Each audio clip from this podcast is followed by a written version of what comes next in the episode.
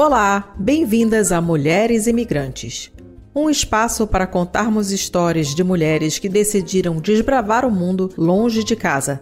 Vamos conversar sobre os desafios e conquistas envolvidos em ser mulher e imigrante numa sociedade global em que ser qualquer uma dessas duas coisas já é um desafio por si só.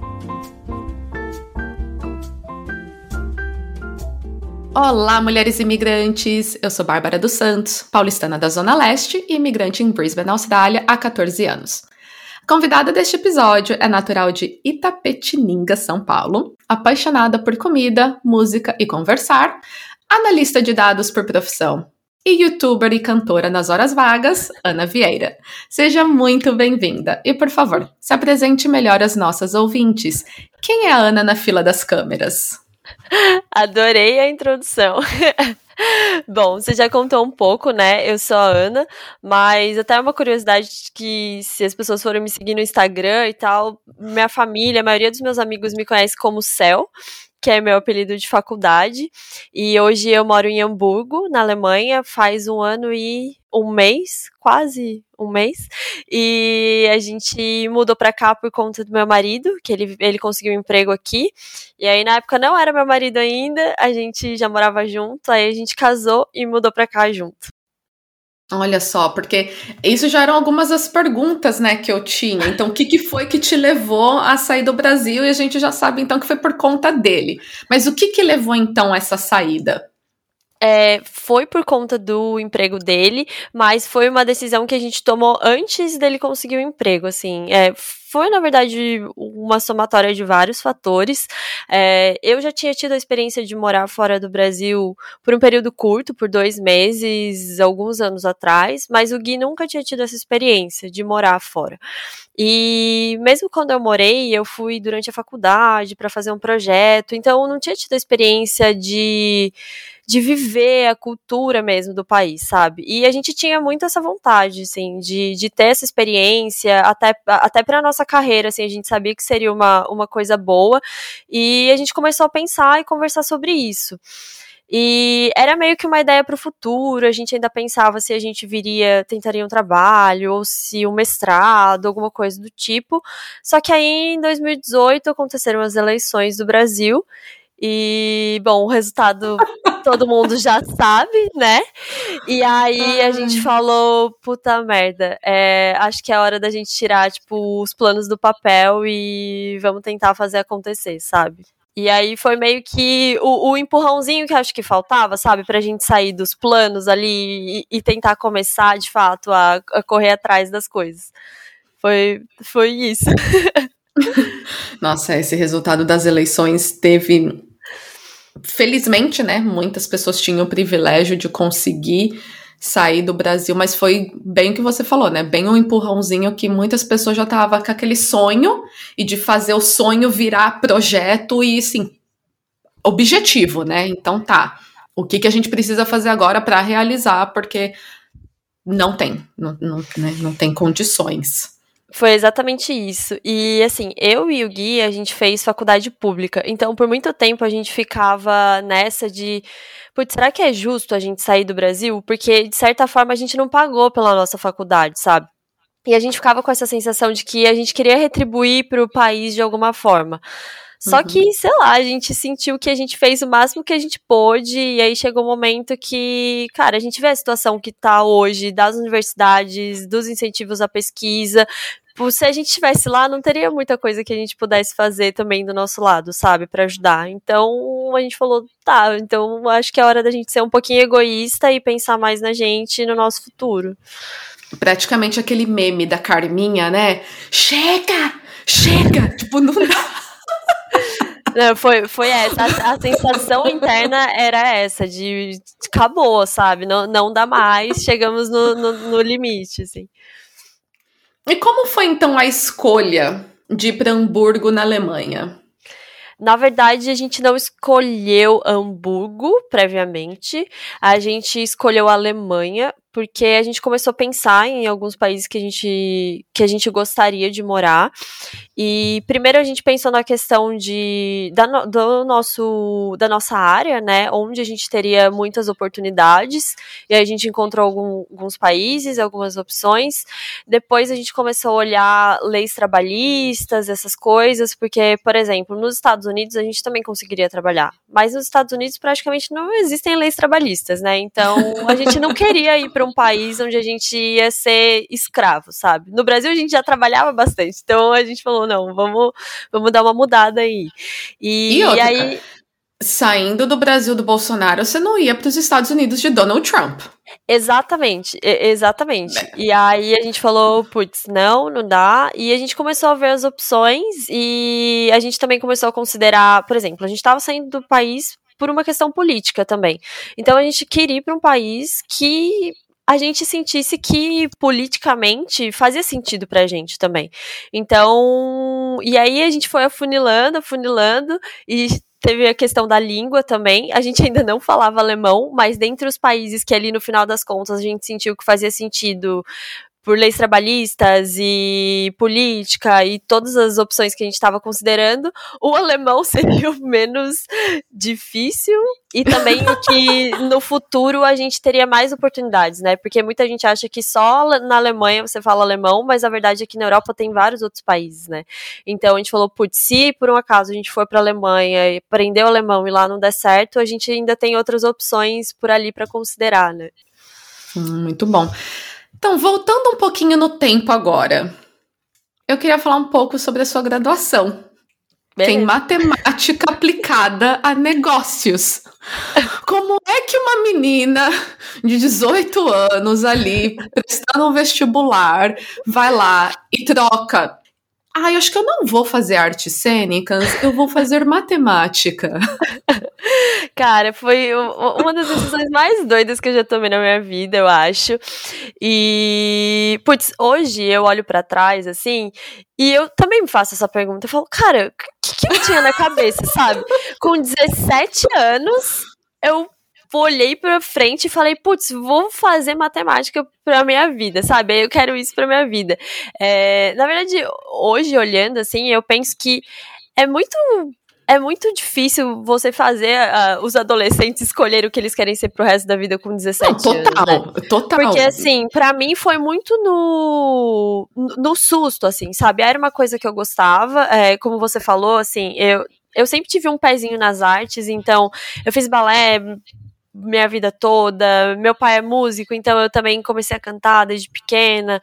E eu fazia teatro e gostava muito. Então, até o final assim, da, do meu terceiro ano, eu tinha certeza que eu ia prestar artes cênicas, que eu, que eu queria isso pra minha vida, sabe? Só que aí, quando você chega no último ano, os professores, na família, você começa a falar sobre, tipo, carreira, né? Não é mais só o que você gosta de fazer. É também o que vai tipo, te trazer grana, que você vai ter mais oportunidades. E aí eu comecei a pensar e falei, putz, talvez seja um meio um pouco difícil, né? Pro, pro futuro. E eu sentia que eu, eu, eu queria tipo, arrumar uma profissão que eu pudesse ajudar minha família também de alguma forma. E talvez não fosse ser tão fácil assim se eu fosse pro lado das artes cênicas, né? E aí, quando eu comecei a pensar nas opções, eu sempre gostei muito de exatas, então meus professores, quando eu falava que eu ia prestar artes cênicas, eles ficavam inconformados. eles falavam, meu Deus, mas você ama, tipo, matemática, física, essas coisas, por que, que você não vai para exatas? Faz uma engenharia, tipo, você gosta, você é boa nisso, sabe? Eu falava, não, eu gosto de artes cênicas, eu me sinto bem fazendo isso. E aí, quando chegou esse momento de pensar nos dois lados, né? Não só do que eu gostava, mas também no que no meu futuro. Aí eu pensei um pouco melhor e comecei a procurar umas opções na área de exatas. E, e aí fui pesquisando e achei esse curso que é de matemática aplicada a negócios, né? Que tinha essa, que tem a base matemática, probabilidade, estatística bem forte, mas também tem um lado que é o do aplicado a negócios, que tinha algum, eu tive algumas matérias de administração, de contabilidade, de economia, e aí não ia ser uma coisa tão pesada pro lado de exata, sabe? Foi pesado, mas provavelmente menos do que se eu tivesse feito uma matemática pura, por exemplo, sabe? Nossa, quando eu estava fazendo a pesquisa, né, para pauta, que eu vi que você tava já indo certa para as artes cênicas e mudou para matemática, tipo, assim, não poderia ter ido pro, pro lado mais oposto. Exato. Eu falei, cara, olha. Como foi então fazer esse curso mais, né, para a área de exatas que a gente sabe que principalmente sendo mulher não é uma coisa que tudo bem, eu também tive esses professores que eu eu entendia e eu gostava muito também da área de exatas, mas eu, na verdade, não fiz nenhuma faculdade, mas eu tinha alguns ali no terceiro colegial que também me davam aquele empurrãozinho. Por que, que você não faz matemática, não faz isso, faz aquilo? Como foi então para você ser uma mulher numa faculdade pública, fazendo um curso que não nos é muito ali, né, da, do nosso ramo, vamos assim dizer. Como que foi isso daí para você, uma menina aí de 17, 18 anos, fazendo esse tipo de curso? Foi bem difícil, assim, para ser sincera, porque o curso em si era difícil, muito mais do que eu imaginava. E como eu entrei na faculdade com 17 anos e eu fui direto do, do colégio, eu sentia que eu não tinha maturidade ainda para até para ter uh, um, uma rotina de estudos assim que eu precisava para para a universidade para pro quão pesada era a, a universidade que eu estava fazendo. Porque eu estava numa universidade que era que, que, tinha bons professores, que as disciplinas eram difíceis e, faculdade pública, geralmente, quando eu converso com amigos que fizeram faculdade particular, a grande diferença que eu sinto é que na faculdade pública você é meio que os professores jogam as coisas para você e você tem que se virar, sabe? Então, no começo foi muito difícil para mim assim nesse sentido. Primeiro porque eu era muito família, então já tinha o um fator psicológico de estar morando longe da minha família pela primeira vez. E aí, esse fator da faculdade ser muito difícil, no meu primeiro semestre foi um desastre, assim. Eu terminei meu primeiro semestre bombada em algumas matérias e pensando, putz, talvez eu não devesse estar aqui, sabe? Porque não é acho mim. que porque acho que principalmente quem, quem, quem vai para exatas, assim, é uma galera que no colégio, tipo, ia muito bem em matemática, na, nas matérias de exatas. Só que aí você chega na universidade, é outra história, sabe? Não tem nada a ver com o que você viu no colégio. E aí todo mundo que era bom aluno no colégio chega na universidade e bomba, sabe? E aí dá um, um, uma assustada, assim, tipo, putz, será que eu não sou tão bom assim? Só que na será verdade. Será que eu não sou tão inteligente assim, né? Exato. O ego nossa, a autoestima Exato. vai lá embaixo. Vai lá, vai lá embaixo. E aí, na verdade, eu demorei só um tempo para perceber que eu realmente precisava me organizar e ter maturidade de entender como que eu ia estudar, como que eu ia me dedicar para as matérias, que era uma dedicação diferente da dedicação que eu tinha quando eu estava no colégio, porque eu sempre fui de prestar bastante atenção nas aulas, então eu praticamente não estudava em casa quando eu estava no colégio.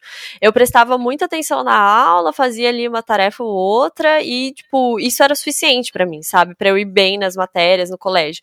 E na faculdade não adiantava o quanto eu prestasse atenção nas aulas, às vezes eu saía da aula não entendendo nada. Eu tinha que chegar em casa e estudar muito, assim.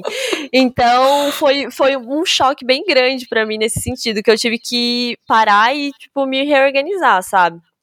E aí, fora isso, teve toda essa questão que, que você falou de ser mulher numa área que é predominantemente de homens, né? Então, quando eu comecei a, a quando eu entendi como eu tinha que estudar e comecei a ir melhor na faculdade, é, a maior parte do, da minha turma era, eram homens. Tinha mais mulher ainda por ser um curso que também tinha, que não era tão exatas, né? Que, que também tinha essa área de negócio, mas ainda era predominantemente homens. E a gente ouvia muita piadinha assim, sem graça, sabe? Se, se eu ia bem na, numa prova, por exemplo, ouvia comentários tipo, ah, haha, você deu pro professor? Tipo, porque acho que é difícil às vezes para homem aceitar que mulher também pode ser boa em exata, sabe? Que, que a gente consegue ser boa nas coisas sem precisar usar nosso corpo para isso. Então, nem todos os caras entendiam, sabe? E às vezes algumas piadas vinham até de professores, assim. Então, era um ambiente bem tóxico às vezes, porque tem alguns professores de universidade que têm cabeça muito fechada. E eles são mais velhos às vezes, né? Então a gente ouvia comentários sem noção, tanto de colega de classe quanto de professor, assim. Nossa, já. A pessoa que já começa já a esquentar. Um... Bom, só que hoje em dia, então, você é analista de dados, bem relacionado, né, à faculdade que você fez. Na Austrália, a gente tem visto de estudante que dá direito a trabalhar apenas 20 horas por semana com esse visto, e mesmo no seu caso, né, que você foi com o seu marido, mesmo para quem é partner, então para quem vai como acompanhantes, vamos assim dizer, da pessoa que, que é do visto né, principal, só pode também trabalhar 20 horas por semana, a não ser que seja um visto de estudo, mas numa graduação tipo, sei lá, master e, e para cima. Só que a uhum. gente também tem alguns vistos de trabalho. Como que essa questão então de vistos na Alemanha? Como que é o caso então de vocês? É, no nosso caso, é, o Gui já veio com um visto que aqui na Europa é um visto que chama Blue Card, que é um visto de trabalho, só que tem uma diferença do visto que é só de trabalho e desse Blue Card, porque geralmente esse Blue Card é para quem tem ou uma faculdade que é muito reconhecida aqui, ou no caso do Gui, ele tinha um mestrado, ele tinha uma faculdade boa e um, um, um MBA, na verdade, no Brasil, então ele teve direito a esse Blue Card. E como a gente se casou, eu vim com um visto que aqui chama reunião familiar, que é um visto atrelado ao visto do Gui, no meu caso, e me dá direito a trabalhar, e é, é basicamente... Sem restrição. Tenho, sem restrição, eu tenho basicamente os mesmos direitos que ele, só uhum. que o meu visto eu chamo reunião familiar. É, e esse visto ele varia, por exemplo, no meu caso, é, eu não precisei comprovar a língua nem nada, porque o meu visto era de reunião familiar com uma pessoa não alemã. Mas é, esse visto de reunião familiar também é o mesmo visto que, por exemplo, se você casa com um alemão e muda para a Alemanha, é, também, é, você também tem o visto de reunião familiar. Só que como você está casando com um alemão, além da, dos critérios, documentos normais para o visto, você ainda precisa comprovar que você fala o mínimo de alemão para morar no país. Então, tem algumas diferencinhas, mas no meu caso não precisei comprovar nada, só os documentos normais mesmo de visto e a nossa certidão de casamento, né, no caso. Falando em alemão, você está no processo, né, de aprender a falar o bendito alemão. Tô aí Como é que tá indo? Cara, eu tava falando sobre isso essa semana até com o meu professor, assim, que eu faço aula com um professor que é do Brasil. Foi, foi uma escolha aí para tentar me ajudar um pouco mais no processo. E às vezes, é, eu ainda tô muito no começo, eu acabei de terminar o primeiro livro. Que, porque é realmente uma língua muito difícil.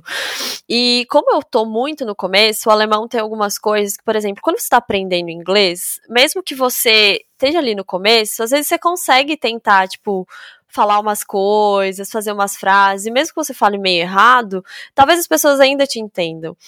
No alemão, a gramática é muito é, é, é, muito metódica. Então, se você não botar o verbo na posição certa da frase, para eles não vai fazer o menor sentido. Então, é muito difícil nesse começo, sabe? Então, eu hoje já consigo entender bastante coisa, mas ainda não consigo formular a frase, porque eu não tenho, a, a, ainda não aprendi a parte da gramática que me ajuda ne, nessas estruturas.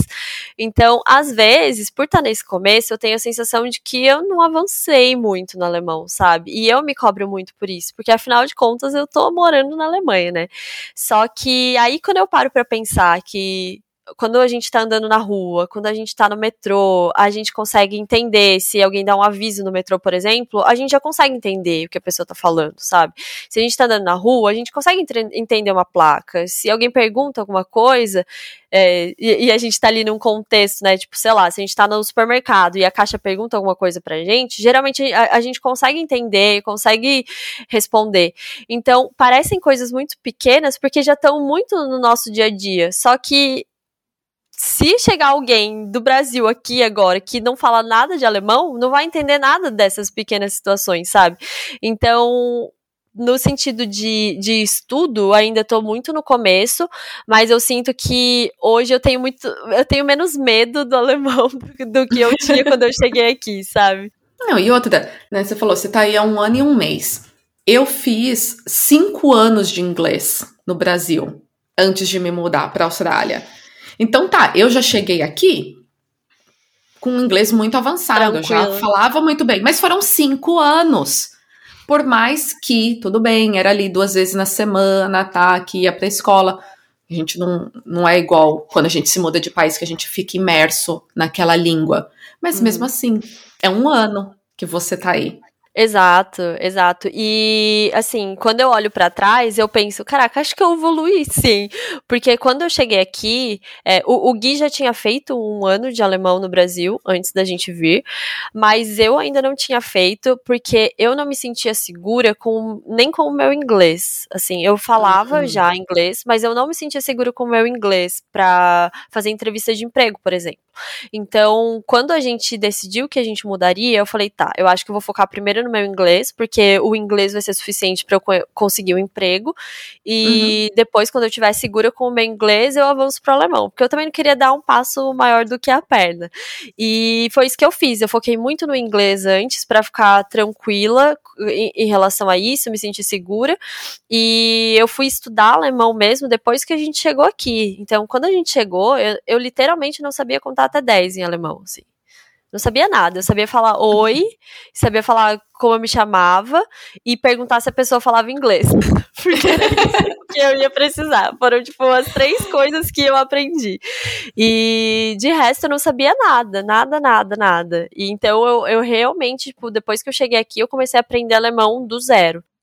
E como foi então esse processo de busca de trabalho para você? Então, sendo uma pessoa estrangeira que não fala a língua e só falava duas línguas que né, tudo bem, inglês é a língua universal, tá? Aquela coisa, né? Mas, né, basicamente falando duas línguas que não são as línguas oficiais do país.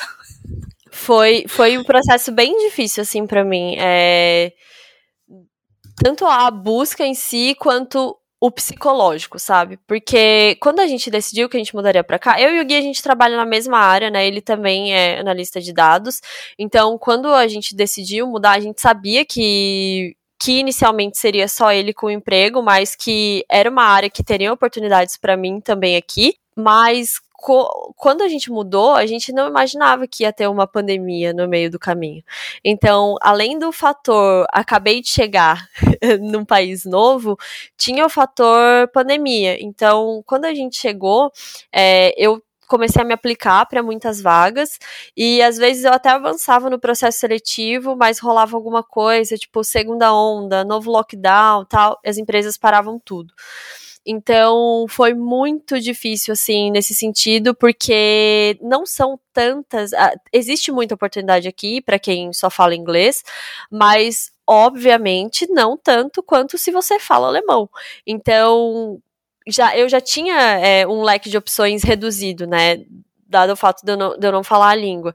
E aí, quando começou o Covid, que as empresas começaram a parar um pouco a contratação e tal, essa, esse meu leque de opções diminuiu para quase zero, assim, sabe? Então, fora que por toda a questão da pandemia e tal, algumas coisas, tipo, o meu visto demorou muito mais para sair. O Gui já tinha tirado dele no Brasil, mas o meu eu tiraria quando eu chegasse aqui. E o meu visto demorou quase seis meses para sair. Então, antes do meu visto sair, Nossa. eu nem podia trabalhar, tipo, fazendo nada, assim. Então, quando a gente mudou, eu, eu ainda pensei, falei, putz, se eu não achar um emprego na minha área de cara, eu não teria nenhum problema em trabalhar com outras coisas, sabe? Trabalhar em restaurante, trabalhar qualquer coisa, porque eu se tem uma coisa que eu odeio é ficar parada, assim. Desde que eu saí de casa com 17 anos, que eu conquistei minha independência, eu nunca parei. Então, para mim, era uma coisa que eu já sabia que eu não queria. Só que aí eu cheguei aqui e tinha o fator pandemia, então além de eu não ter o visto, nem tinha restaurante aberto, sabe? Pra eu tentar trabalhar então, em algum lugar. Não, não tinha nem como você fugir, então, tipo, ok, eu preciso de um trabalho, ponto, né? Me deem um trabalho. Não, não tinha trabalho. Não tinha, não, tinha, não tinha opção, assim.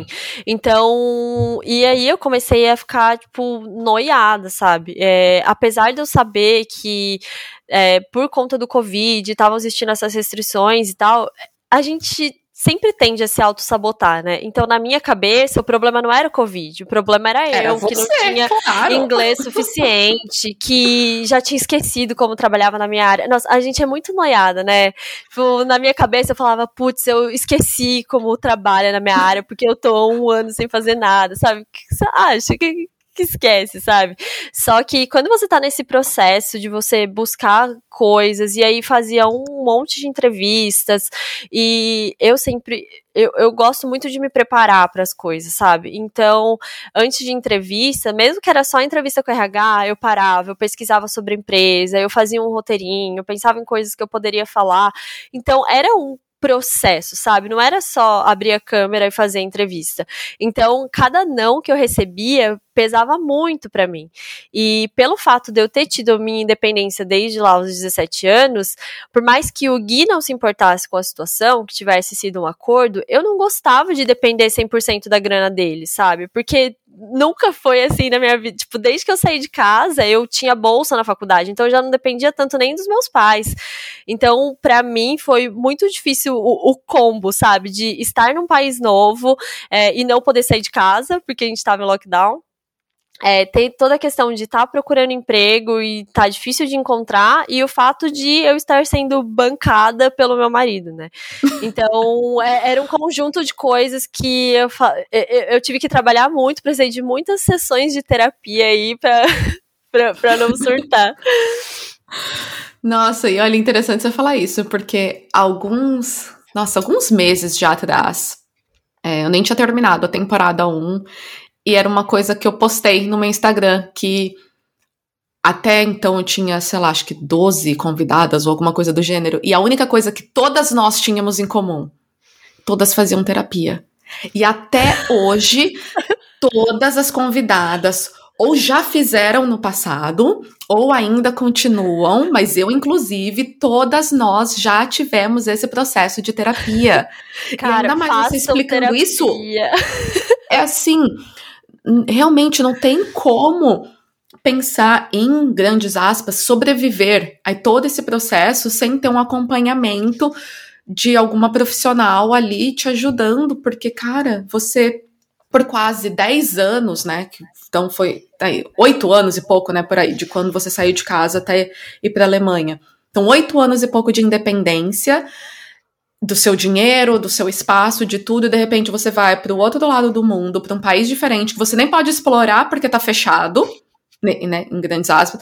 Você não consegue trabalhar porque, né? E aí você tá aqui sentado em casa e você faz o quê? Você cria, cria um canal, canal no YouTube. YouTube. Cara, foi, o que eu, foi exatamente o que eu fiz. E foi muito engraçado, porque assim, até a gente chegar na Alemanha, ainda teve vários rolês, né? Você provavelmente sabe da história toda do aeroporto, que na nossa mudança. Eu quero. Cá... Não, eu quero que você conta, porque essa história é muito boa. Eu quero ela inteira. Cara, vou, vou contar, vou começar por aí. Basicamente, o Gui conseguiu um emprego ele conseguiu a resposta que ele do emprego em janeiro de 2020, né? E ele começaria em março. Então, na verdade, ele começaria ah. em abril e a gente teria que viajar em março. Era a nossa primeira foi a nossa primeira a nossa primeira passagem tinha data de março. E aí a gente começou a se preparar, a gente entregou nosso apartamento em São Paulo. É, eu já não já saí do meu trabalho, o Gui já não estava mais no trabalho dele, né? E aí foi toda essa preparação para a mudança de país. Só que aí aconteceu o quê? Pandemia. É, foi acho que meio de março, final de março, não lembro exatamente, que fechou tudo, né? Então, foi meio de março fechou tudo. Fechou tudo em São Paulo, fechou tudo no Brasil, é, fecharam as fronteiras, e aí a gente pensou. Fudeu. Fudeu. Porque a gente já não tinha mais nada, é, a gente já não tinha emprego, a gente já não tinha casa. Não tem nem lá e não tem nem aqui, né? Porque você não pode ir pra lá, você tem lá garantido, mas não pode ir, e aqui você não tem porque você já entregou. Exatamente, exatamente. Ah. Inclusive, o Gui deu muita sorte, assim, que ele conseguiu tirar o visto dele antes de tudo acontecer, porque teve, tiveram várias pessoas que a gente conheceu nesse processo todo que estavam na mesma situação de ter a proposta de emprego aqui, mas que nem conseguiram tirar o visto lá, porque o consulado também fechou no Brasil. Então, a gente tipo, bugou, sabe? A gente falou, putz, o que, que a gente vai fazer agora? E aí o Gui conseguiu ainda continuar um tempo mais no trabalho dele do Brasil, que ele trabalhava numa empresa muito legal, assim, e como ainda não tinham contratado ninguém para a vaga dele, ele conseguiu continuar no emprego até um mês antes de conseguir voltar, de fato, Ai, né? Que bom. E aí foi quando começou todo o nosso processo, porque a gente teve, a gente se separou por um tempo, porque eu fui para casa dos meus pais e ele foi para casa dos pais dele, porque não, não ia ter como a gente ficar na, os dois em uma casa só. E, e também porque, querendo ou não, a gente ia aproveitar esse tempo para se despedir, né, da nossa família, ficar um tempo mais com eles e tal. Só que aí adiou primeiro o voo primeira vez e o contrato do Gui, né, de março para maio. Aí chegou em maio, a gente ainda não podia viajar, adiou de maio para junho. E aí, quando chegou em julho, teve uma brechinha ali nas restrições que, apesar de ainda ser muito restritas as entradas, a União Europeia permitiu a entrada de pessoas que tivessem o Blue Card, que era exatamente o visto do Gui. A gente falou, meu, é o nosso momento. E essas regras estavam mudando tão rápido que a gente olhou lá e essa, essa nova regra ia começar a valer no dia 1 de julho a gente falou, vamos viajar do dia 31 pro dia 1 para chegar lá no dia que a regra tá valendo, porque se mudar no dia seguinte, a gente já tá lá, sabe? Pelo menos tá e... garantido que você chegou, né? Exato. E aí a gente entrou em contato com o consulado, falou com várias pessoas para ter certeza de que a gente não tava fazendo nada errado, que a gente poderia entrar e tal. E todo mundo falou pra gente: não, tá, tá tudo certo, é isso mesmo, essa é uma nova regra. Tava até no site do consulado do Brasil. A gente falou: beleza, então vamos, vamos agora, é nosso momento. Acontece que a gente chegou na Alemanha e quando a gente foi passar pela imigração, a Polícia Federal olhou pra gente e falou: não, não existe essa regra. Ai, eu tô rindo de nervoso, gente do céu. Não, hoje, assim, é, é, uma história que a gente também ri, mas no dia a gente ficou tipo, não, vocês estão é doidos, essa regra existe. E foi muito difícil, porque assim, é, os policiais até falavam inglês, mas era um inglês muito ruim. E a gente não falava nada de alemão. Então, o que, que aconteceu? Ah, no primeiro momento que a gente foi, foi passar na imigração e eles viram que a gente não podia entrar, mandaram a gente para uma salinha da Polícia Federal e a gente ficou lá, sem brincadeira, umas três horas, três horas e meia, só esperando, sem ninguém falar nada pra gente. A gente sabia que a gente aparentemente não podia entrar, mas a gente não sabia o que estava acontecendo. Até então a gente não sabia o porquê. Porque na nossa cabeça, e com base no que a gente tinha pesquisado e conversado, tava tudo certo, a regra existia, a gente podia entrar. E aí, depois a gente foi entender que demorou, porque os policiais não falavam inglês muito bem, e eles queriam ter certeza que eles estavam passando as informações certas pra gente. Então, quando eles chamaram a gente para conversar, eles ligaram para uma pessoa no consulado do Brasil, da, na Alemanha, e aí o policial falava em alemão e a pessoa traduzia pra gente simultaneamente. E aí foi quando eles explicaram pra gente o que estava acontecendo, que essa regra não existia. E aí a gente falou, não, pelo amor de Deus, a gente falou com o consulado no Brasil. E aí o cara do consulado do Brasil na Alemanha falando, não, passaram informação errada para vocês, não tem nada meu disso Deus aqui ainda.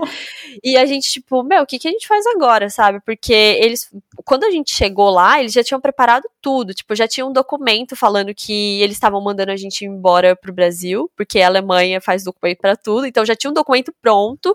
A gente tirou até, a gente tirou até fotinha parecendo presidiário, sabe, segurando documentos. E aí de lado ali. Já tava tipo tudo pronto, a gente só teve que assinar. Eles já estavam com as nossas passagens de volta pro Brasil compradas, já tinham mandado a nossa bagagem pro destino certo, tipo, entregaram as coisas pra gente, entregaram essa ficha e a gente tentou conversar e não tinha nada que convencesse eles de que essa regra existia. Tipo, pra, eles falaram: não, não existe, ponto, brasileiro não pode entrar, a documentação de vocês está toda certa, mas a gente, a, a Alemanha não permite a entrada de brasileiros, não, no matter what, sabe? Não, não entra brasileiro. E aí a gente falou, meu, a gente vai fazer o quê, sabe? Vai, vai tretar com a Polícia Federal Alemã? Vai! É isso. Tipo, a gente falou, beleza vamos, vamos voltar para casa, tipo, é isso. E a gente. E aí, nesse meio tempo, o que que acontecia? Eles deram uma ficha pra gente, porque a gente não podia sair da área do aeroporto. Porque se a gente saísse do aeroporto, a gente estava na Alemanha e a gente, em teoria, não podia estar na Alemanha, né? Então eles deram, ficaram com os nossos passaportes, que eram tipo nossos documentos, e deram pra gente uma fichinha que com alguns horários marcados que a gente tinha que voltar lá nessa salinha para eles olharem para nossa cara e falar: "Ah, beleza, vocês não foram embora" e assinar o papel. E nesse meio tempo a gente foi fazer o quê? Cancelar apartamento, avisar a empresa do Gui que a gente não estava entrando, resolver essas questões burocráticas, falar com a nossa família para ver quem que ia buscar a gente no aeroporto de São Paulo, porque a nossa família não é de São Paulo. É, e aí entender o que, que a gente ia fazer da nossa vida depois, porque a gente não tinha mais nada, né? A gente não tinha mais emprego, não tinha mais casa, não tinha mais nada. E aí, nessa, a gente ficou lá no aeroporto. E, e até então a gente falou, beleza, a gente vai voltar pro Brasil, né? E voltando lá na salinha da Polícia Federal para assinar o papel, não sei o quê.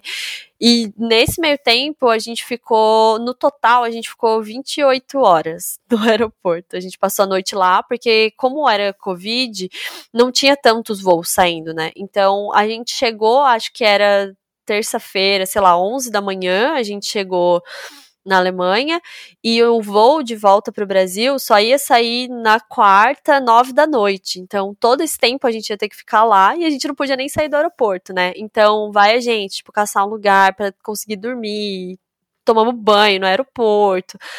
Várias coisas assim que Hoje em dia nem sei se eu lembro tudo, porque acho que eu tentei deletar, sabe, da minha memória, porque, putz, eu não consigo descrever a sensação que foi pra gente, sabe? Porque era uma sensação de impotência tão grande que, e ao mesmo tempo, tipo, frustração de, putz, a gente tava tão feliz, tava com tudo pronto, sabe, para começar a vida aqui, e de repente, tipo, um balde de água fria, sabe? Não, vocês vão voltar pro Brasil.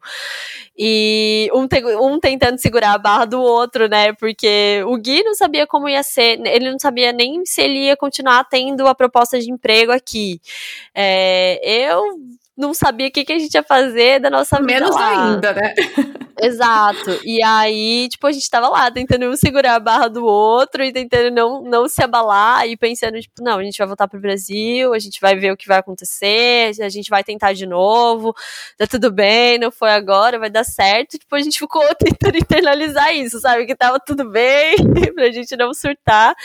E aí, tipo, no dia seguinte, sei lá, à tarde, a gente tava lá no aeroporto matando tempo, né, esperando dar o horário do nosso voo, e a gente ouviu chamarem os nossos nomes, tipo, no alto-falante do, do aeroporto. A gente falou, putz, será que a gente perdeu o horário de assinar a fichinha, sabe? A gente fez alguma merda.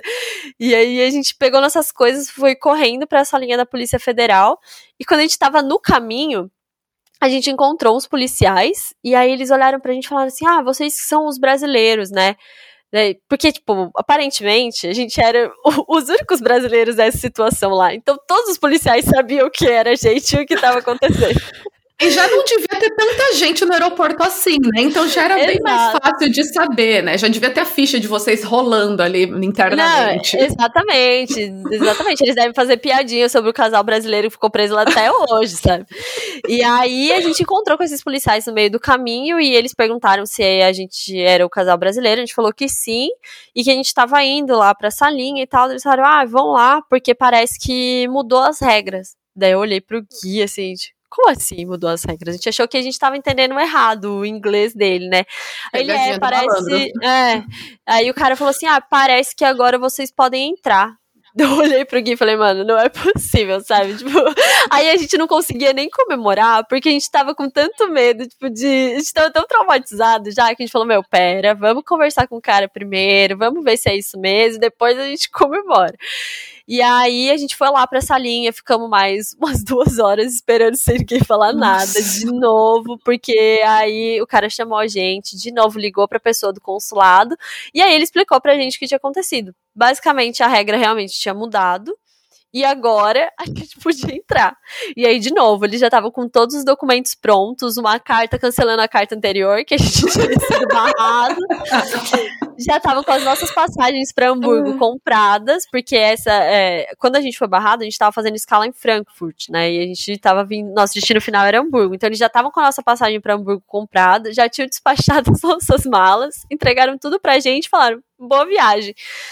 E aí eu e o Gui, a gente ficou, tipo, meu, o que, que tá acontecendo, sabe? Parece que estão zoando com a nossa cara, porque não é possível, sabe? E, e aí a gente saiu da salinha e quando a gente ficou preso no aeroporto, a gente estava numa área, naquela área do aeroporto que não é a área de trânsito normal, que você tem acesso à entrada, saída do aeroporto. É aquele limbo no meio do aeroporto, sabe, quando você faz escala, que você sai do seu voo e vai para para outro portão, a gente estava preso e nesse tem, tipo, limbo. três restaurantes e dois Exato, banheiros, né? Exato, exatamente. Tipo, e não tinha pessoas, porque não tinha tanto voo saindo nessa época. Os poucos restaurantes que tinham estavam fechados, porque era Covid, então não tinha gente, não tinha por que ter restaurante. Então tinha um McDonald's aberto e não tinha mais nada, assim, mal tinha Wi-Fi, sabe? E, e aí, quando ele autorizou a gente a entrar, deu nossas passagens, ele levou a gente por uma porta e a gente já saiu no outro lado do aeroporto, que era o lado que era, tipo, do acesso das pessoas, que é onde você faz check-in, que é onde você tem um milhão de restaurantes, que é onde você pode comprar passagem, que tem os guichês, e aí um monte de gente, a gente ficou o que tá acontecendo, sabe? A gente pegou o celular, foi pesquisar se realmente a regra tinha mudado, o que que tava acontecendo, sabe? E aí a gente descobriu que o que, que aconteceu? É, a gente não estava errado, a regra realmente existia quando a gente viajou. Só que era uma regra da União Europeia a União Europeia tinha, tinha flexibilizado as restrições. Só que cada país da União Europeia tem o poder de decidir se acatar aquela regra ou não. Então, ah. quando a gente ah. chegou, a Alemanha ainda não tinha acatado essa regra. Então, o policial também não estava errado, porque para eles realmente não era uma regra ainda. E aí, por sorte ou azar nosso, nem sei, nesse meio tempo que a gente estava lá, a Alemanha catou a regra, e aí eles viram: ah, tem esse casal aqui que acho que se encaixa nessa regra, vamos deixar eles entrarem agora. E foi isso. Coitados, né? Vamos deixar eles passarem. Olha, tá aí, viu? Vocês na, no planejamento aí querer estar aí no dia primeiro, já logo do primeiro dia da regra, não pois foi é. tão não foi tão bom, né? Mas pois é. engraçado, é. aí a, a eficiência alemã, né? Porque já foram encontrar vocês, não, tá tudo cancelado, passagem pro Brasil. Agora tem que esperar o voo chegar. Aí o voo chegou nesse meio tempo, a cada regras, não, tá aqui, já tá, as cartinhas também, já tá tudo cancelado, já tá organizado, tipo, oi, né? Me deixa. Não, é, é, é bizarro. Foi, foi, bizarro, assim. Foi nosso primeiro contato com a eficiência alemã.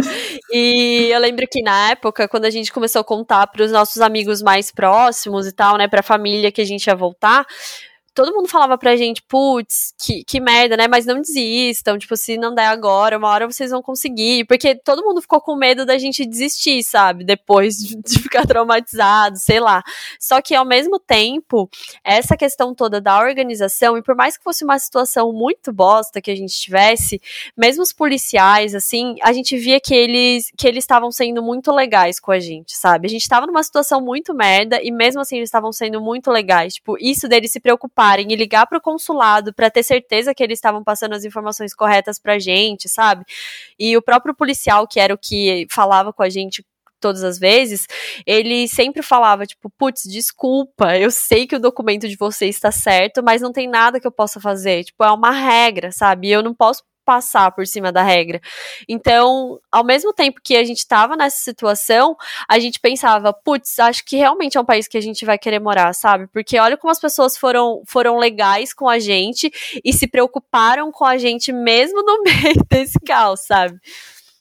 Então, nenhum momento assim vocês foram distratados nesse sentido. Não. Foi só que infelizmente as informações ainda não tinham sido, né, ali não tinha passado para todo mundo, para o país basicamente, estava só ali a nível União Europeia, mas é. então, pelo menos já foi aquele primeiro contato que você viu, putz, gostei da, da cultura e como que eles Sim. lidam com, com as pessoas. Sim, e acho que isso foi muito importante pra gente, sabe? Porque a gente já tava numa situação que a gente já tava se sentindo meio bosta, sabe? Porque o, a área que a gente tava, essa salinha da Polícia Federal, é tipo a mesma área que fica as pessoas que, sei lá, se eles pegarem alguém traficando droga, pra essa salinha que eles vão levar também, sabe? Então, por exemplo, quando a gente voltava lá pra, para assinarem o papel, os policiais que vinham abrir a porta pra gente estavam, tipo, com umas armas gigantes, assim. Então, porque é uma área que transitam pessoas de má índole ali. Então, e vocês, era, os era pobres coitados, documento errado em grandes aspas, né? era uma situação pra gente, tipo, muito ruim, sabe? Tipo, a gente se sentia meio bandida, assim. Tipo, a gente não tava fazendo nada errado, mas a gente se sentia muito mal. Então, tipo, quando a gente tava ali nessa salinha da Polícia Federal, e a gente precisava ir no banheiro, por exemplo, a gente ia no banheiro e não era a gente que apertava a descarga. A gente ia no banheiro, saía do banheiro, o policial entrava lá, porque como é uma área que às vezes tem umas pessoas que traficam drogas, eles têm que conferir, tipo, se você não, não jogou droga no vaso, por exemplo.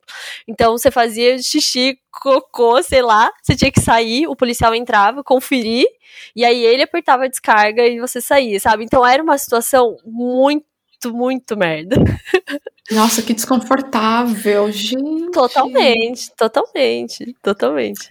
Bom, vamos falar de coisa boa, vamos falar de TechPix agora. Conta então desse processo de você aí sem trabalho na Alemanha, passando por várias sessões de terapia e teve aquele momento vou criar um canal do YouTube. Cara, eu acho que foi foi até um empurrãozinho da minha psicóloga porque ela estava acompanhando toda a nossa saga, né? Então eu já fazia terapia antes de antes da gente saber que a gente ia mudar para Alemanha. Então ela acompanhou todo o processo, o nosso processo de entregar as coisas, a frustração de não conseguir viajar e essa coisa do vai não vai, sabe? Então, quando a gente chegou aqui, depois da história toda do aeroporto, ela falou: "Meu, você tem que escrever um livro, tipo, porque não é possível, sabe? Tudo que rolou com vocês". E aí eu parei para pensar pensar e falei, bom, um livro acho que não é muito minha cara, mas eu sempre gostei muito, eu gosto muito de falar, vocês já devem ter percebido, né, nessa altura do campeonato. Imagina. Ah, gente, só, só um adendo aqui, tá? Ela é amiga da Ju, que logo no começo foi o nosso episódio mais longo, que a gente teve que cortar coisa, porque a bicha falava tanto. Então, é, é só, só pra vocês contextualizarem. Não é à toa, né? Nada é à toa, né? E, e aí, tipo, eu sempre gostei muito de falar, e aí, tinha, e aí já tinha esse meu lado de artes cênicas, de gostar de me comunicar e tal. Falei, quer saber? Talvez essas histórias, essas coisas que a gente passou, possam ajudar outras pessoas. Porque nesse meio tempo a gente postava em grupo de brasileiro em Hamburgo e, e a gente começou a conversar com várias pessoas que estavam nessa mesma situação. Então, às vezes tinha amigo nosso que conhecia alguém que estava na mesma situação. Eu perguntava, Ana, posso passar seu contato para você falar o que aconteceu com vocês, como vocês resolveram? E aí eu pensei, putz, talvez se eu fizer um canal seja uma forma das pessoas encontrarem essas informações, porque na época época que aconteceu com a gente, eu pesquisava em todo lugar no YouTube e tal, para ver se alguém já tinha falado alguma coisa parecida e não achava nada. Tanto que o meu vídeo contando dessa história, tipo, é um dos mais vistos do. um dos meus vídeos mais vistos no YouTube até agora. Porque várias pessoas estavam passando pelo mesmo e não sabiam muito como resolver, ou se era culpa delas ou não.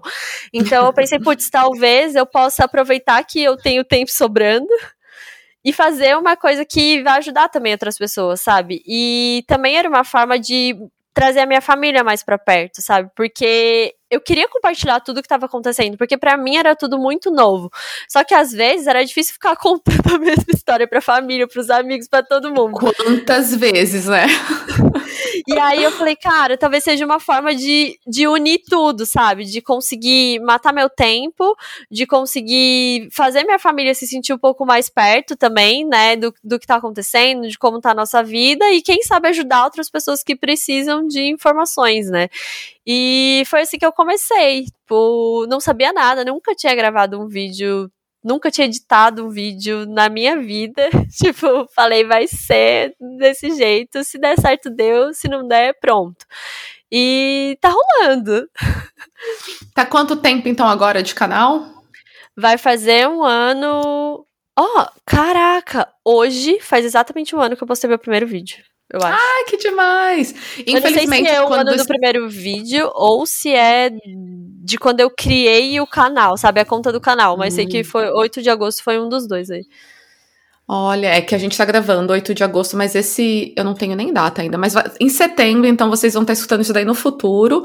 É, é quando vai pro ar, porque eu já tô aqui me preparando nesse, né, para essa segunda temporada, pra gente começar a gravar com um pouquinho mais de, de frente aí pra. Uma pessoa bem planejada. Ah, gente, não dá, porque senão aqui, ó, vamos ver. 12 de agosto foi o dia que seu primeiro vídeo foi pro ar. Foi isso, então. Eu criei o canal no dia 8, e aí no dia. Comecei a compartilhar com os amigos e tal, pra eles seguirem, e aí no dia 12 eu postei o primeiro vídeo. Olha só, que legal. E aí, falando, então saindo um pouquinho, ficou quantos meses então desempregada nessa vida de só de youtuber até você conseguir arranjar trabalho novo? Porque eu sei que foi um processo ali um pouquinho, né, chatinho, uma vez que, ok, flexibilizaram um pouco as, as regras do, do lockdown e da pandemia, e você começou aí fazer umas entrevistas. Como é que foi então até você conseguir chegar no seu primeiro emprego? É, eu fiquei quase nove meses na Alemanha, tipo, sem emprego, sem nada, assim, sem, sem fazer nada, basicamente. Porque a gente chegou em julho, né? E aí eu comecei a trabalhar no meio de abril. Então, foram quase nove meses aí como foi esse processo, então, de fazer entrevistas? Como, o processo seletivo, porque na verdade eu nunca. Eu tive um, um, único emprego no Brasil, então não conheço muito como que é o mercado de trabalho lá. Mas na sua área de analista de dados, tem muita diferença da, do mercado alemão para o mercado brasileiro? Como que é o processo de entrevistas? Eu acho que no geral, assim, o esquema é o mesmo mas tem algumas coisas diferentes que eu acho que condizem muito com o perfil do país, sabe? Então, por exemplo, no Brasil, eu sentia que mesmo mesmo para minha área, quando eu fazia entrevistas, elas sempre tendiam aí um pouco mais pro lado pessoal. Então, ah, o que, que você gosta, é, como que é o, o, o, seu dia a dia, mas mais no sentido de por que você gosta de fazer isso, como que você faz isso e tal. E aqui eu senti que é muito o perfil da Alemanha de ser muito na lógica, sabe? Então as minhas entrevistas eram muito mais voltadas para o lado técnico do que para o lado pessoal. Então a entrevista que tinha mais pessoalidade assim era a entrevista da RH, que ela que geralmente o RH quer saber um pouco mais sobre você, que é a primeira etapa ali, mas ainda assim o próprio RH já me fazia umas perguntas mais técnicas, que era algo que eu não via tanto no Brasil, por exemplo. E aí durante as outras outras etapas do processo era sempre muito voltado para o técnico, tipo, ai, que ferramentas você usa? Por que você usa essas ferramentas? Me conta uma vez que você usou essa ferramenta, que você aplicou alguma coisa no seu trabalho, sabe? Então, muito mais para a parte, tipo, técnica mesmo do trabalho do que qualquer outra coisa. Então, acho que foi a principal diferença que eu senti, mas no geral, assim, é um processo de entrevista como qualquer outro. Então, no meu caso, pro, pro meu emprego, foram quatro etapas de entrevista. A primeira etapa foi essa do RH. A segunda etapa eu fiz a entrevista com o gestor, que é o, meu chefe hoje. Aí depois eu apresentei um case, então eles me mandaram uma base de dados, me fizeram algumas perguntas que eu tive que apresentar na etapa seguinte, é, fazer a apresentação do case, mostrar como que eu tinha analisado e tal. E aí a última etapa, que é uma etapa bem legal que tem aqui também e que eu nunca vi, vi isso no Brasil, que a última etapa era uma eh, chama conheça, conhecendo o time. Então não era mais entrevista, era tipo as pessoas que trabalhariam comigo com um bate-papo super informal, assim. Então eles me perguntavam o que, que eu gostava de fazer, quais eram meus hobbies, que é, é, aqui é uma etapa que para eles é é muito importante, apesar de não ser decisiva, é muito importante, porque quando eles vão ver se você tem fit com a galera que você vai estar tá ali no dia a dia, sabe? Então foi uma entrevista muito legal é, e até um espaço que eles me dão para eu fazer perguntas. Então, no caso, o, o cara que seria o meu gestor não estava nessa entrevista. Então é um espaço que eu posso fazer perguntas, tipo, por que, que vocês gostam de trabalhar nessa empresa, sabe? Para eu entender também se, se faz sentido para mim. Então, é uma, acho que é a etapa mais diferente assim do Brasil e que eu achei muito legal. É interessante você falar isso porque na Austrália é, eu já passei por isso também. Então, uma empresa que eu trabalhei por oito anos e meio, chegou um momento que eu estava responsável por um time e que eu também fazia essa parte do, do recrutamento, né, do processo seletivo. E eu fu, fui uma dessas que eu falei, não, mas eu quero saber, não é só minha opinião.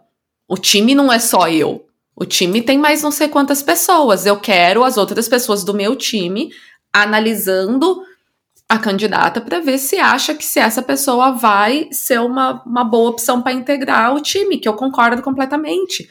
Porque aí não é Sim. é só para a galera analisar o conhecimento, que se você chegou, você tem que ter confiança suficiente no seu chefe que se a pessoa tá, tá progredindo, né, nos, nas etapas, é que ela tem o conhecimento, mas agora eu quero saber se, se a minha vibe vai bater com a sua. E eu acho muito bacana isso também, que existe isso muito aqui na Austrália, de saber, ah, mas você pode ser maravilhosa no seu trabalho, mas a cultura que a gente tem no nosso time, na nossa empresa é uma e a sua é outra. E aí vai destoar muito. Exato, e exatamente. Eles levam, eles têm um grande peso. Realmente não é decisivo, mas tem um grande peso.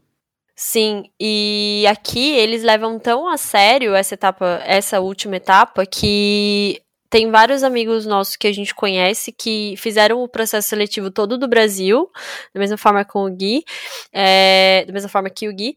E nessa última etapa, a empresa pagava para eles virem para a Alemanha e conhecer o time pessoalmente. Então você fazia o processo todo do Brasil, mas para a última etapa eles queriam que te conhecer mesmo, sabe? Então eles pagavam as, pagam as passagens e trazem a pessoa para cá para fazer essa última etapa de conhecer o time presencialmente. Então é, por mais que, como eu falei, não, por mais que não seja uma etapa decisiva, geralmente quem chega nessa etapa, hoje que eu já tô na empresa, eu, eu, eu entendo mais. Geralmente quem chega nessa etapa é porque, tipo, já tá aprovado. É meio que um double check ali, sabe? Uhum. Mas, mas eles levam, levam bem a sério e eu acho muito legal isso porque mostra que eles também se importam com o lado do candidato, sabe? Isso, tipo, de trazer a pessoa do Brasil pra cá pra fazer essa última etapa é muito legal, sabe?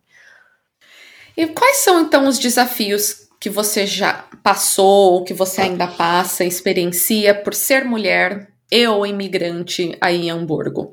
Eu acho que, no geral, assim, eu não tenho não tenho coisas negativas para falar nesse sentido, porque, bom, pra gente que sai do Brasil, viver em outro país, em questões de segurança e tal, é, é, é outra vida aqui, né? É, mas, em termos de trabalho, eu sinto que às vezes a gente tem que ter a cabeça um pouco mais aberta para questões culturais, assim, principalmente no meu caso, que eu trabalho numa empresa que é muito internacional, é, tem pessoas de vários lugares do mundo. Então a gente tem, tem muitas pessoas muçulmanas, por exemplo, que trabalham na minha empresa. Então, não comigo, eu, eu nunca tive nenhum tipo de problema nesse sentido, mas existem algumas culturas, algumas religiões que, que são machistas porque elas são assim, né? E, e às vezes a gente tem que entender um pouco.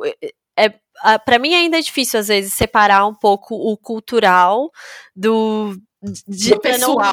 Para não, não levar isso pro pessoal, exato, porque é difícil. E tem, e tem vezes que isso não funciona. Como eu falei, eu ainda não tive esse problema, porque no meu time as pessoas são muito tranquilas, são muito legais, mas eu tenho amigas que já trabalharam nessa mesma empresa que eu, só que numa outra área, e que acabaram saindo da empresa porque estavam no time que era só homens, só homens de culturas extremamente machistas, e ela não conseguia ter voz dentro do time, porque os caras não, não dão valor para a opinião de uma mulher, sabe? Então, tipo, para ela a melhor solução foi, foi sair da empresa, foi, foi mudar de emprego.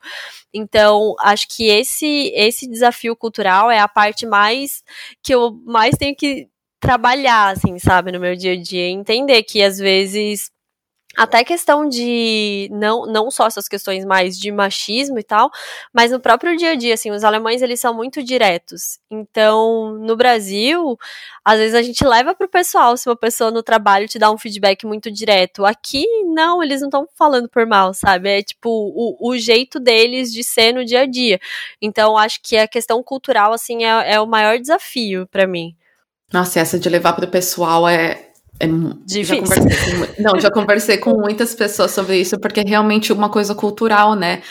O brasileiro, quando tem que passar por isso também, né? De dar esse feedback e vai em rodeios porque a gente acha que a gente vai magoar a pessoa e tudo mais. Ah, mas eu não quero que ela se sinta mal, porque eu ainda gosto dela, mas, né, que só que nisso daqui ela pisou na bola, isso aqui, mas os alemães são muito interessantes nesse momento porque eles conseguem separar muito bem o, o profissional da, ou daquela ação, né, naquele que não reflete não é um reflexo direto de quem você é na sua essência como, né, a Ana como pessoa. Não, é que naquilo lá, olha, você precisa melhorar nisso e ponto, tipo. Oi? Exato. E até quando o Gui tava fazendo o processo seletivo dele, que ele fez ainda no Brasil, né? A gente conversou com alguns amigos alemães e ele comentou essa questão deles serem diretos e tal. Porque, assim, no Brasil, quando você faz entrevista, assim, quando eu fazia entrevistas, geralmente eu saía da entrevista sentindo se tinha sido bom ou ruim. Porque a gente é muito transparente. Então, se a gente tá gostando da pessoa, a gente dá corda, a gente conversa, sente que rola uma, uma química ali, né, na entrevista. e nas entrevistas que o Gui tava fazendo pra Alemanha, por exemplo, e eu também passei por isso, você não sabe se você foi bem ou não. Porque, por exemplo, quando o Gui apresentou o case dele, deram alguns feedbacks, tipo, ah, isso é muito legal, não sei o que, a gente gostou dessa análise e tal, mas eles também davam feedbacks, tipo, não, isso aí não tem nada a ver com o que a gente esperava. Ai. E aí, sei lá, se você tá numa entrevista, você já fala, pronto, né, me, me odiaram, tipo, tá tudo errado. E aí a gente foi conversar com os amigos alemães e a gente contou, né, o Gui comentou sobre isso e eles falaram, não, na verdade, eles só, se eles te deram um feedback, se eles chegaram ao ponto de te dar um feedback negativo, entre aspas, é porque eles, eles se preocupam com você e gostaram de você o suficiente para entender que eles podem te dar um feedback que vai te ajudar a melhorar. Então, tipo. Olha! que é interessante é... isso! Exato. Então, pra gente, às vezes é muito impactante, assim, num primeiro momento, porque realmente é uma coisa cultural nossa. A gente não tá acostumado a receber é, feedbacks tão diretos, assim. E para eles, não. Eles falam porque realmente, tipo, putz, tô te ajudando a melhorar esse negócio aqui que tá ruim, sabe? E a partindo, então, pra nossa última pergunta. Os planos são, então, de ficar permanentemente na Alemanha ir para algum outro lugar, desbravar a Europa ou voltam para o Brasil? É, hoje a gente não tem planos de voltar a morar no Brasil. A gente realmente quer ficar aqui na Alemanha. A, não, não vou falar que a gente nunca vai voltar para o Brasil ou que a gente nunca vai mudar daqui, porque até dois anos atrás eu nem fazia ideia que eu ia estar tá morando aqui hoje. a gente nunca sabe o dia de amanhã, mas a gente, os nossos planos são ficar por aqui. Assim, a gente está estudando alemão porque a gente realmente quer continuar aqui, a gente quer daqui um tempo ter a nossa cidadania e tal. Então, esses, a princípio, esses são os nossos planos, ficar por aqui, não pretendemos voltar para o Brasil, a gente também não tem pretensão de mudar para outro país. Só que sempre tem aquela coisa de, por mais que a gente goste daqui e se sinta em casa, a gente vai ser sempre imigrante, né? Então, se de repente muda alguma coisa no governo ou qualquer coisa que faz com que a gente não se sinta seguro aqui ou que prejudique a gente de alguma forma, né, que deixe a nossa vida mais difícil, sei lá, de alguma forma, a gente com certeza vai, vai, vai procurar outras opções, né. Fora que a gente não tem, não tem aqui, sei lá, família, essas coisas. Então, por mais que a gente tenha amigos, uma coisa que a gente teve que se adaptar muito aqui foi ver os nossos amigos e mudarem e tal. Porque como essa a galera que tá aqui é, já tem essa cabeça mais de morar fora de, do país, internacional, às vezes recebe uma proposta melhor em outro lugar e muda, sabe? Então, não posso falar que isso não vai acontecer com a gente em algum momento, mas a gente quer, quer ficar aqui. Olha, analista de dados na Austrália é uma profissão bem alta, tá? Bom saber, vou botar aqui na minha listinha. Bom, Ana, então vamos para nossa lupa cultural, aquele momento de indicações de trabalhos feitos ou protagonizados por mulheres. E é o que, que você preparou então para gente? Então, eu quero indicar aqui as meninas da Elétrica Brechó. No Instagram é arroba Elétrica Brechó. E eu gosto muito do trabalho delas, primeiro por toda a questão da sustentabilidade, elas fazem um trabalho de curadoria muito legal com as roupas antes de revenderem, e elas lançaram, a, não lembro quando foi a primeira coleção, mas elas têm uma coleção própria que chama Revolts, que são com frases de de impacto. Então, não sei se você já viu, mas eu tenho uma camiseta que tá escrito Não é meu presidente e é da Elétrica Brechó. E elas acabaram de lançar uma coleção nova com, com frases novas. E eu sou super fã das meninas. E é um trampo de duas mulheres, de duas mulheres que eu admiro. Então fica aí minha recomendação. Ai, adorei. Eu já vou até querer. Já entrei agora no Instagram delas para olhar. Já vou até depois procurar se elas mandam pra Austrália. Procura. Eu não sei se elas mandam para fora ainda, mas acho que dá pra gente fazer um barulhinho lá e falar para elas que a gente quer. ah, não, porque ainda mais falando aí agora então da sua camiseta, já entra bem é, em linha com a passeata que é uma também marca de camisetas em Portugal e ela manda para a Austrália. Eu tenho algumas amigas, algumas não, ah, praticamente, ah, tipo, um grupo de amigas minhas, nós somos em 13, praticamente todas têm camisetas da passeata. Então, se pelo menos as 13, número cabalístico, se a gente se juntar e aí mandar mensagem para ela, tem ordem pelo menos uma leva boa aqui para a Austrália. Boa. Mais alguma indicação ou só elas? Hum, eu só tinha pensado nelas. Tudo bem, tá tudo certo. Vai que né, tinha mais aí a youtuber famosa e tem várias conexões. É, eu, eu, eu conheço, tem, tem muitos perfis que eu conheço que são aqui da Alemanha, então depois eu posso até compartilhar com você, porque eu não quero ser injusta em indicar um e não indicar outro. porque... Olha, muito bem, manter a política da boa vizinhança. É, porque como a gente como eu tô nesse, nesse trampo aqui, entre aspas, né, de, de canal do YouTube, de criar conteúdo e tal, a gente acaba conhecendo muitas pessoas que, que passam pelo mesmo aqui, né? Uhum. Então eu tenho, tenho vários perfis, assim, de, de meninas que eu acompanho, que eu já conheci aqui por conta disso, mas aí não quero ser injusta. Olha só como que ela é aí, é bem. Né, não, não, não, né, não, quero, não quero me comprometer. Bom, eu tenho então duas indicações. E uma foi. Eu tava aqui pensando, né, quando eu tava preparando a pauta pra esse, pra esse episódio, putz, mano, o que, que eu tenho de indicação e tal? Porque eu vou gravar três episódios no, num período, assim, tipo, de cinco dias. Então, né, a, a, a criatividade aqui acaba dando uma diminuída. E aí eu assisti o seu primeiro vídeo no YouTube. E aí me veio uma indicação na cabeça aqui que foi que é um dos meus podcasts preferidos, que é o Pra Dar Nome às Coisas, e é o episódio 87, que é o, o, o título do episódio é Síndrome da Impostora. Caiu como uma muito, luva. que foi muito assistindo o seu primeiro episódio, logo você ali começando, né? Tipo, putz, eu não sei se tá bom, eu não sei se, né, sei fazer, não sei editar, não sei isso, não sei aquilo mas se não for agora, não vai ser.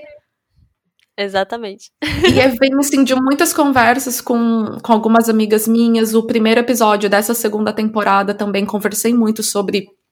É, sobre essa coisa da síndrome da impostora, também com a convidada, de como que a gente, né, principalmente a mulher, a gente precisa, né, em grandes aspas, estar, ou né, achar que a gente precisa estar tão pronta para fazer as coisas. E aí volta também para mim pensar no meu primeiro episódio do podcast. Que eu não sou e nunca fui a pessoa da, da parte da comunicação, eu não tenho formação alguma nisso, eu não tinha habilidades em edição, de áudio, disso, aquilo, mas eu também me joguei e foi bem isso, porque se eu fosse esperar eu estar tá pronta, eu não ia. E aí joguei no Google, então tá, Google, achei as ferramentas, então tá como usar a ferramenta de edição de áudio X. Ah, achei um vídeo no YouTube, aí eu colocava o videozinho no YouTube, a ferramenta aqui, ia seguindo eles, e até então foi assim que eu editei 19 episódios sozinha. Que se e eu fosse esperar pra estar pronta, não ia sair nunca. Exato, e eu acho que é esse é essa coragem de dar o primeiro passo, que às vezes é o que trava a gente, porque eu me cobro muito pelas coisas que eu faço. Então, por exemplo, agora eu tenho postado vídeos no YouTube com menos frequência do que eu postava antes, porque como eu tô trabalhando, eu não consigo mais ter o mesmo comprometimento que eu tinha com o canal. E eu gosto de fazer roteiro para editar meus vídeos e gosto de fazer edição, tipo, tem umas algumas coisas que eu gosto, que eu já sei o jeito que eu gosto de fazer. Então, antes de criar o canal, eu ficava pensando muito, putz, mas e se eu não conseguir deixar do jeito que eu quero? Ah, mas e se eu não conseguir falar do jeito que eu quero? Então, se eu fosse esperar esse momento de me sentir 100% pronta, não teria canal até hoje, sabe? Então, foi depois que eu tive a coragem de dar o primeiro passo e que aí que eu vi o tanto de pessoas que, que realmente precisavam daquela informação, é, o, o quanto a minha família gosta, tipo, de acompanhar as coisas que a gente tá fazendo aqui, tanto que os nossos amigos conseguem acompanhar, se sentir mais perto, sabe? Isso me deixa muito feliz hoje. Eu penso, putz, se eu não tivesse dado espaço lá atrás, sabe? Talvez eu nunca saberia que as pessoas gostam de acompanhar a gente. Não, e esse é muito isso que você falou, a, a coragem de dar o primeiro passo. Se eu também não tivesse tido a coragem de dar o primeiro passo desse podcast, eu não teria descobrido Descoberto. Nossa, descoberto. Para, gente, que coisa feia. Descoberto. que é, era. Sabe aquela coisa que você não sabia que faltava? Mas uma vez que você começou a fazer aquilo, eu não me vejo mais não fazendo isso. Exato. Que aqui é o lugar que eu tenho voz e que eu posso dar voz para vocês, as convidadas, e que eu me sinta à vontade, que são também alinhadas comigo no, no pensamento político, pelo menos, né, num, num, num geral ali. E, cara, é, uma, é, um lugar assim que eu, me, que eu me descobri, que eu tenho talentos em coisas que eu nunca nem pensava que eram possíveis.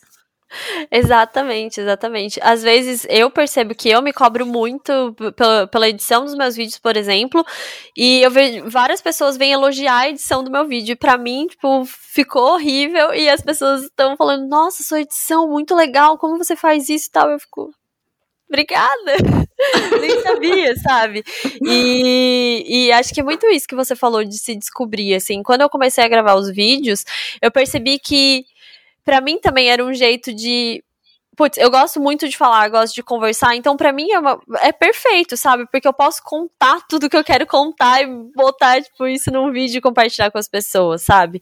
E o, a, a questão de ter criado o canal me ajudou muito e me ajuda muito a ficar sempre procurando coisas novas, sabe? Aqui para falar sobre, para lugares para conhecer, porque eu quero contar as coisas, mas eu não quero contar mais ou menos. Então eu quero ir lá, eu quero conhecer o lugar para gravar, sabe? É, eu quero fazer um vídeo sobre um tema que eu não sei muito, eu vou pesquisar sobre o tema, eu vou procurar pessoas que saibam sobre isso para me contar.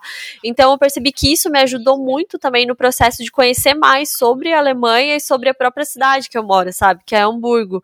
Então é muito legal, assim. E para você eu imagino que seja o mesmo, né? Porque quantas pessoas você já entrevistou nesse processo todo do podcast, que talvez se não fosse o podcast, talvez a gente não estivesse aqui conversando agora, né? Não, e tem, assim, das. Quando eu tinha fechado a primeira temporada, foram um total de 19 convidadas. Muitas delas eram amigas minhas, outras eram conhecidas, e outras eu não tinha ideia que elas existiam.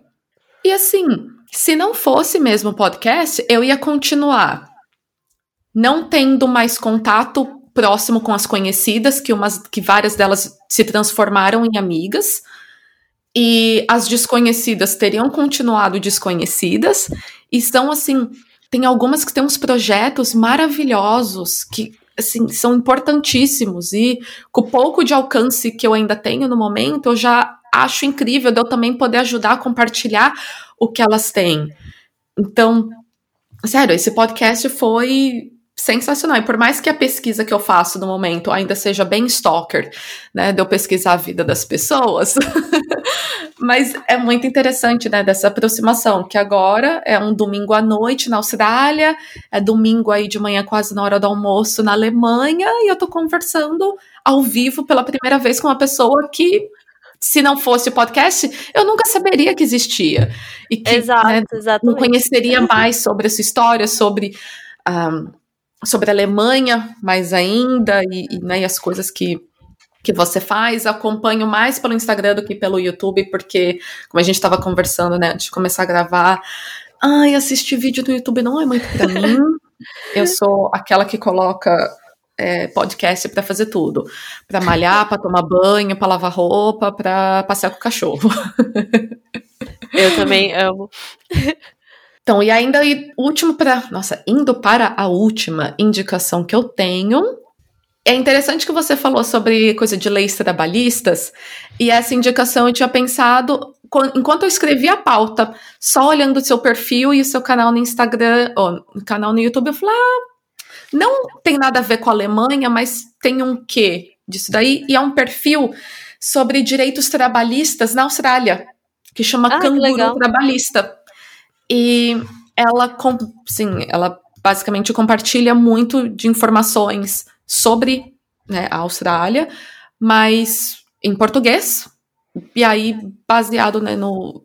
Porque muitas coisas que a gente vê como uma pessoa recém-imigrante num país, muitas vezes a gente acha que, acha que a gente, se a gente denunciar algum empregador, a gente vai estar errado. Ah, eles vão tirar meu visto, mesmo você nunca tendo feito nada de errado, você estando corretamente. Ah, eu não posso isso, eu não posso aquilo. A gente acha que falta muita informação na nossa língua, e seja qualquer língua, né? Então, tipo, né, do, de imigrante argentino na Austrália também, ou imigrante mexicano na Alemanha, sabe? Falta muita informação na nossa língua materna sobre aquele país que a gente imigrou. Então, eu achei muito interessante essa iniciativa dela de estar disponibilizando. É um perfil novo. Assim, tem, tem alguns posts só, mas eu ainda eu acredito muito nesse, nesse trabalho, porque eu já escutei muitas vezes pessoas falando isso. Ah, melhor não falar nada, porque, né, Vai eles saber, podem. né? Não, eles podem, porque eles são australianos. Então, ah, vão tirar meu visto. Mas assim, você não tá fazendo nada de errado. Você só precisa de ter informação.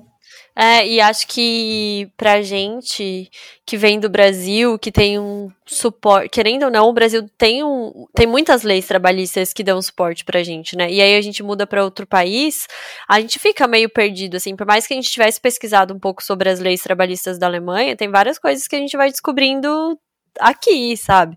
E que às vezes a gente fica mesmo com esse receio, tipo, ah, será que eu posso fazer isso? Será que isso tá nas leis trabalhistas aqui ou não tá? Como é que funciona, sabe? Mu- Muito legal.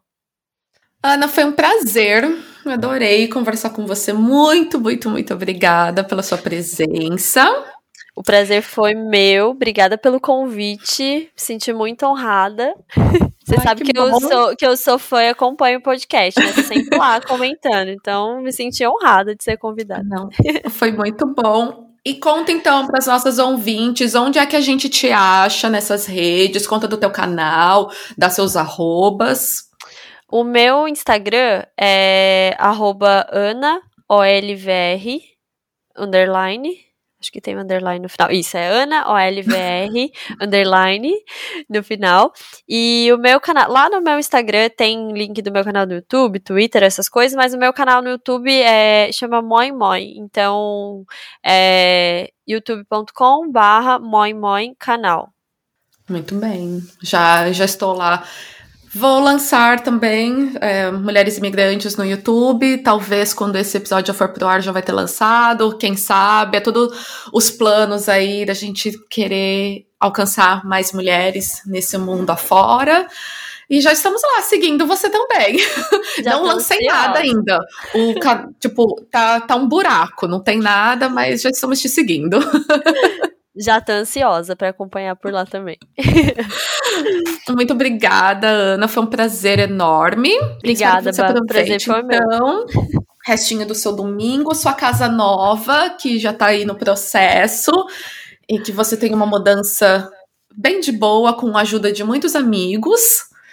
e que aproveite obrigada. o resto do verão aí, que por mais que tá chovendo esses dias, mas né, você já, já acostumou com, com o clima de São Paulo, então o que, que é já, isso? É. O que, que, que é uma chuva em Hamburgo, né? obrigada, Bá, obrigada mesmo pelo convite. Um bom. Já tá acabando, né? O seu, seu sábado já. aí. Então, domingo, bom... já acabou. Ah, do, domingo, amanhã... é verdade. É. Amanhã já, bom, já Uma boa semana para você. Obrigada, querido. Um beijo. Beijo. Obrigada a todas que escutaram até aqui. Nosso podcast está disponível na maioria das plataformas de streaming e para não perder a notificação de quando sair um episódio novo, não deixe de nos seguir no Spotify. E se você escuta pela Apple Podcast, que tal deixar cinco estrelinhas para que assim cheguemos a mais pessoas? Você pode entrar em contato com a gente através do e-mail mulheresimigrantespod@gmail.com, no Instagram e Facebook por mulheresimigrantespod ou no Twitter por mulherespodcast. Este podcast é uma produção independente e se você gosta do nosso trabalho, pode também nos apoiar financeiramente com o preço de um café, vinho ou uma água no buymeacoffee.com barra mulheresime. Link disponível na descrição. Obrigada e até o próximo episódio.